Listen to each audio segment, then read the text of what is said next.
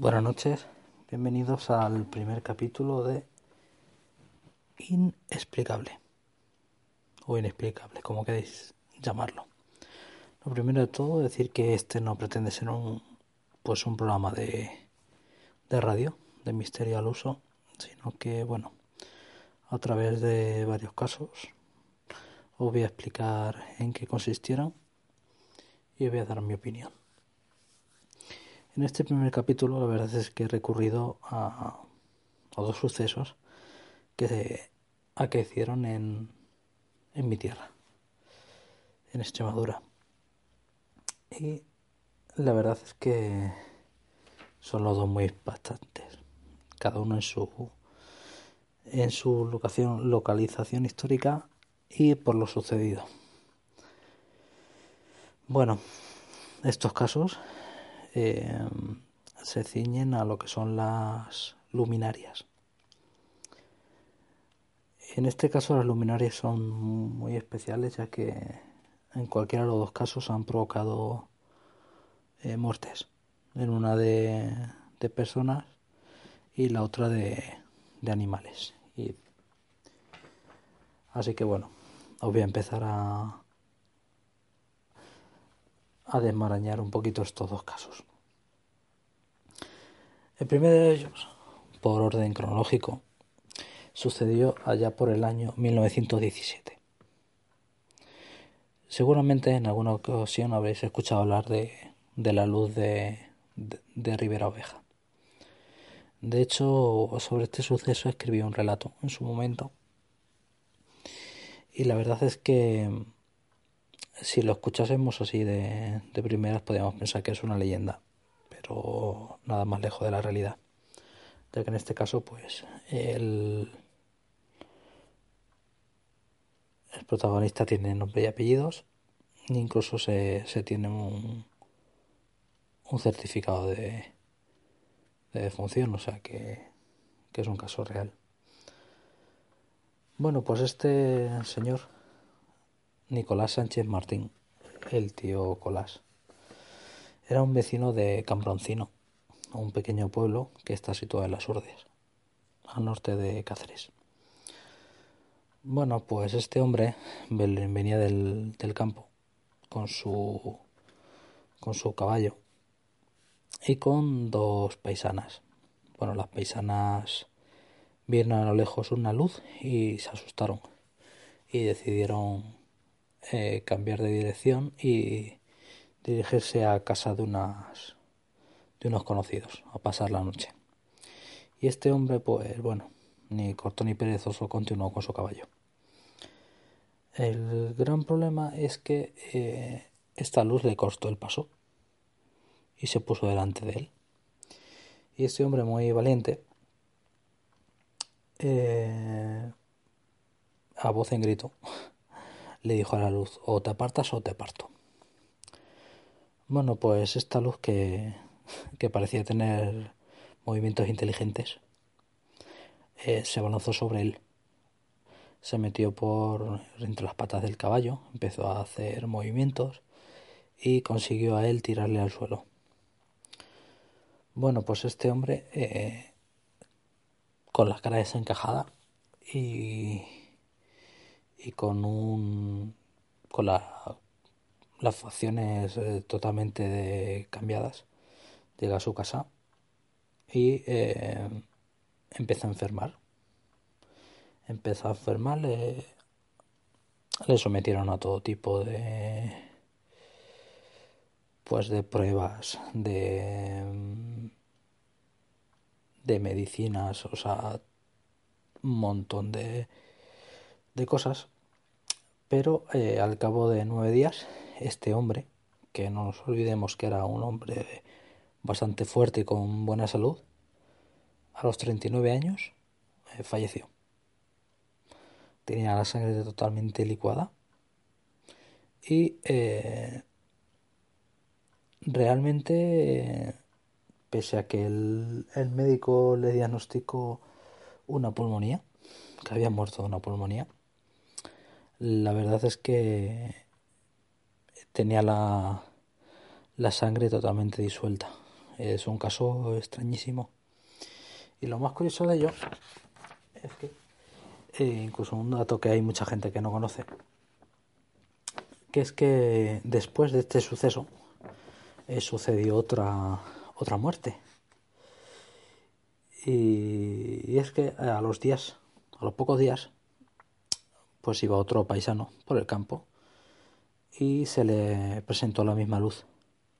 Lo que pasa es que este paisano mm, puso pies en polvorosa y consiguió llegar a su casa con, con la cara totalmente desencajada y él lo comentó no que él había visto la la luz pero bueno que había conseguido escapar y bueno pues un conocido muy muy espabilado dijo que iba a salir al encuentro de la luz cogió una escopeta y salió en su busca Bueno, pues con la arma en ristre se adentró en, en el campo y salió a su encuentro la, la, luz. Bueno, pues no tuvo opción a disparar. Le, le alcanzó la luz, eh, le llevaron, consiguió llegar a casa y eh, este hombre tenía totalmente la sangre licuada totalmente, como había sucedido con, con Colas. Y bueno, de hecho el médico dijo que, que no llegaría a las 5 de la mañana, este hombre, y, y efectivamente a las 5 murió. La verdad es que mm, esa historia puede parecer una leyenda y, y, la verdad es que es muy impactante. Pero bueno, ¿qué podía ser esa luz? Pues no lo sé. No lo sé, pero es un caso muy muy extraño. Que fuese un un objeto volante. Desde luego era un objeto volante no identificado. Por definición no vale. Pero ¿por qué motivo falleció este hombre? Por esa luz. De entrada todo parece, todo parece indicar que, que debía tener algún tipo de radiación. ¿Procedencia de esta luz? Ni idea. Con lo cual lo metemos en el cajón de, de los enigmas. Ahí os dejo esta historia. De todas maneras, os pondré detalladamente todo todos los aspectos de esta historia en el blog, ¿vale?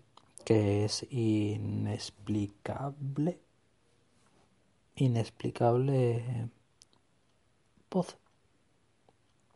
Bueno, de todas maneras no os preocupéis.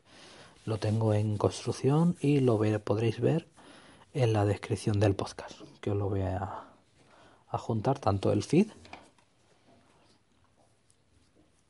cuando suba el audio os añadiré el feed y os pondré la dirección del, del blog en el cual os explicaré mejor todas estas historias. Y bueno, y vamos con la segunda historia. Esta sucedió más recientemente y esta sucedió en Torrejoncillo, es otro pueblo del norte de Cáceres, en un 6 de septiembre de 1980. Os pongo en situación. E imaginaros en pleno septiembre, con un calor de justicia, y a las 3 de la tarde, sin venir a cuento, eh, salen unos, llegan unos vecinos alertando a otra familia de que eh, se dirigía hacia la casa un, un cono, un cono de fuego que bajaba en dirección hacia la casa a un metro de altura. Estamos hablando de un cono de 20 metros de alto y 8 de ancho. Imaginaos qué dimensiones. Bueno, pues este cono arrasó los campos durante, tengo por aquí el dato, durante 1800 metros. 1800 metros, casi 2 kilómetros. Y esto sucedió durante unos 15 minutos. Imaginaros un haz de fuego de esas dimensiones. Por suerte, no hubo que lamentar ningún tipo de, de, de víctimas humanas. Pero sí que hay que decir que se produjeron graves quemaduras a 20 gallinas y a 40 conejos. Y a un gato. Se encontraron algún animal que había sido quemado y que curiosamente estaban como, como cocidos por dentro. Con lo cual eh, no era el efecto normal de una llamarada de fuego, sino que era casi más como, como en el caso de Colar, como una especie de, de radiactividad. Es curioso. Este tema incluso la verdad es que se ha llegado a estudiar por la por la NASA. Pero eh, tanto ellos ni, ni ellos ni los investigadores han conseguido llegar a una explicación. Se ha insinuado incluso que podían ser rayos en bola. Tan de moda se pusieron a la hora de explicar casos ovnis y demás. Pero es que en este caso era un, una bola de fuego, un cono. O sea, por suerte la gente tuvo tiempo de, de escapar, pero es increíble. Cualquiera de estos dos casos, si os dais cuenta, están documentados. El caso de Torrejoncillo incluso tenemos fotos que ya me encargaré de buscarlas y y ponerlas en el blog. ¿Qué puede ser esto? Bueno, ha habido gente que piensa que puede ser un, un tipo de experimento de un arma secreta y demás y que pintaba un, un 6 de septiembre en, en un pueblecito de Cáceres, probando eso. No lo sé, la verdad es que es muy extraño. Y bueno, creo que por aquí va a estar bien. No quiero que estos capítulos se hagan muy largos. Y prefiero que sean más cortos y desgranarlos adecuadamente en lo que es el, el blog, ¿vale? El blog en un principio es inexplicable pod de podcast y ese es el nombre que tiene también el Twitter que he creado para, para el podcast, que es arroba inexplicablepod. Para cualquier cosa que queráis comentar. Y el correo electrónico es in.explicablepodcast arroba gmail.com cualquier sugerencia, cualquier cosa que queréis que trate, ahí me lo indicáis.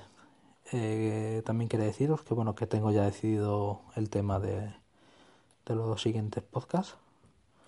Uno será el tema de, de los viajeros en el tiempo y otro será eh, sobre las, las damas protectoras, sobre los, los típicos niños. Lo que pasa es que en este caso casi, casi siempre son niñas que por un motivo u otro se han perdido en bosques, en montañas y demás, y siempre relatan el mismo caso de, de haber sido protegidas por una, por una dama que les ha dado calor y les ha abrigado. Es un tema curioso, ya, ya os contaré. Bueno, y poco más. Espero que esto os guste y espero seguir contando historias de misterio. Me despido, soy arroba Chinato. Un saludo.